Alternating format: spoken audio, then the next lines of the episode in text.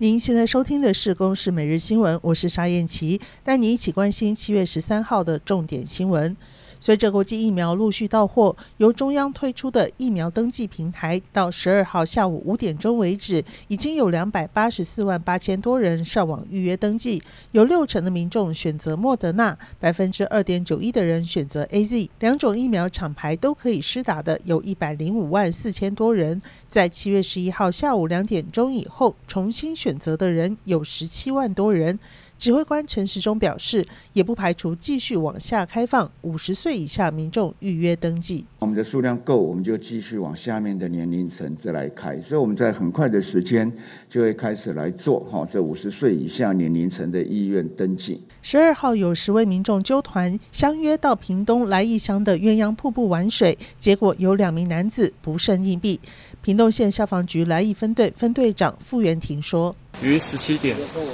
十分接触患者，患者肢体僵硬且无呼吸脉搏，已明显死亡。于二十二点三十五分送达指挥站，将患者交由警方及家属处理。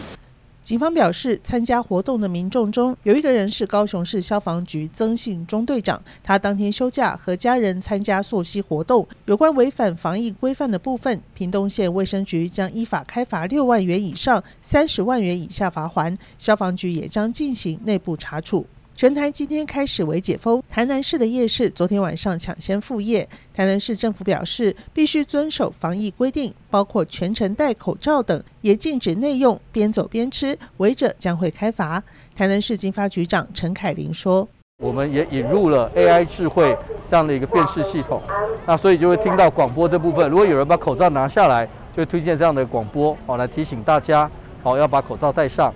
原本三百多摊的大东夜市，昨天晚上只有一百多摊。有摊商表示人潮少了很多，但是还是要来摆摊，多少赚一点。三级警戒严重冲击劳动市场，主计总数公布五月份工业以及服务业全体受雇员工人数有八百一十一万九千人，比四月份减少四万两千人，经常性薪资月减百分之零点七五，双双创下历年同期最大的减幅。以上由公视新闻制作，谢谢您的收听。